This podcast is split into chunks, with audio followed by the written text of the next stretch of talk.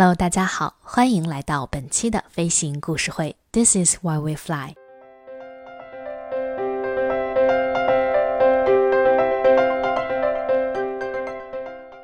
我是主播主宝。那今天的节目呢，由我来陪伴大家。在节目的开始呢，我想先跟大家来分享一段文字。狐狸说：“对我来说，你只是一个小男孩。”就像其他成千上万个小男孩一样，没有什么两样。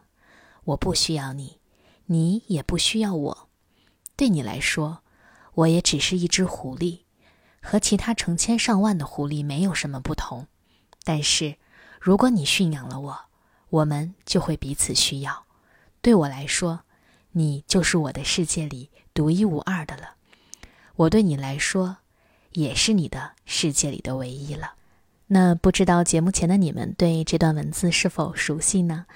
这段文字呢，正是摘自于法国经典文学作品《小王子》，它的作者呢是安东尼·德·圣埃克苏佩里。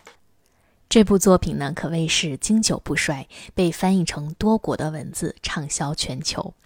那根据数据统计呢，全球畅销量最大的书是《圣经》。而这部《小王子》就仅次于《圣经》，被誉为是全球销量仅次于《圣经》的书。所以呢，今天咱们的话题和《小王子》有关，那当然了，也一定和飞行有关。故事要从浪漫的法国展开。大家是否还记得，在东京奥运会闭幕式上的巴黎八分钟，用萨克斯奏响了马赛曲的年轻宇航员托马斯吗？二零一六年，当时三十八岁的托马斯开始了他在国际空间站的第一次任务。临行前，托马斯受委托带着小王子雕像和圣埃克苏佩里的作品全集一起，进行这趟太空旅行。在圣埃克苏佩里的故事里，小王子有一天看到了四十四次日出日落。在地球上空，国际空间站以每小时一万七千一百英里的速度快速行驶着，每九十分钟就会环绕地球一次。所以，空间站的宇航员们每天都会看到十六次日出和十六次日落。而在空间站里，小王子和托马斯看了一百九十六天的十六次日出日落。托马斯每天呢都和同事一起记录着来自太空的影像。他们是每一天都能随时享用到的宇宙的馈赠。闪耀着光芒的地球，耀眼的极光，每天的景色都不同。而这些，小王子也跟着他一并看过了。世界各地的各个角落。每时每刻不再发生着类似的事。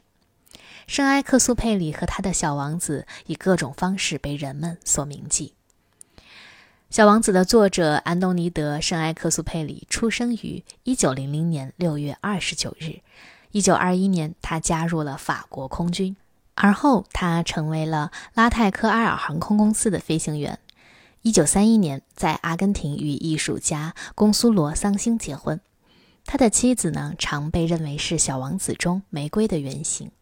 一九四一年，法国政府向德国投降后，圣埃克苏佩里流亡至美国，在纽约写出《小王子》。一九四四年七月三十一日早晨八点四十五分，这本该是圣埃克斯最后一次执行任务。他从科西嘉起飞，从此再也没有回来。除飞行之外，圣埃克苏佩里的另一大热情就是写作了。他的作品多取材于自己和战友的飞行经历，反思和探讨了人类在宇宙中的位置。那么，他最为人熟知的作品呢，一般呢都是和航空相关，比如《风沙星辰》，同时呢还有《夜航》《南方游航》《人的大地》等等。那这些呢，都像小王子一样，充满着奇思妙想和诗情画意。他多次获得费米纳文学奖、法兰西学院小说大奖等法国最高的文学奖项。他著名的小王子是在全球拥有着四亿读者的经典童话和哲学寓言，被译成了三百多种语言，是全球销量仅次于圣经的书。那刚才咱们在节目的前面已经提到了。而很多飞行员的梦想的起点呢，正是《小王子》，还有《风沙星辰》。《小王子的故事呢，是从一位飞行员的视角展开。一场空难让他迫降在撒哈拉沙漠，由此遇见了来自外星球的小王子。小王子与心爱的玫瑰闹别扭以后，离开了家园，在宇宙中独自的旅行。他依次遇见了国王、爱虚荣的人、酒鬼、商人、点灯的人和地理学家，最终来到了地球。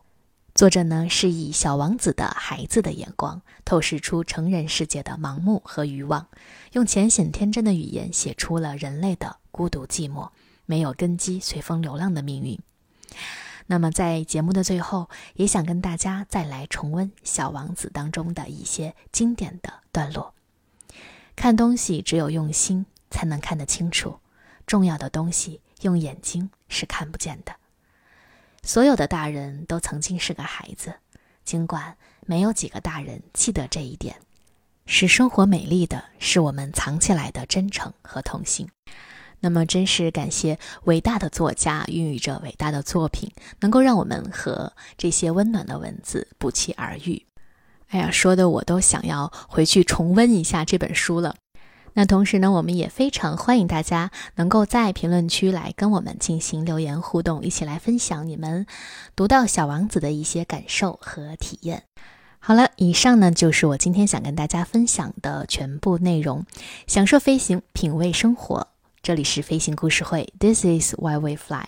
那在节目的最后呢，我还要用一句我现学的法语来跟大家、跟节目说再见。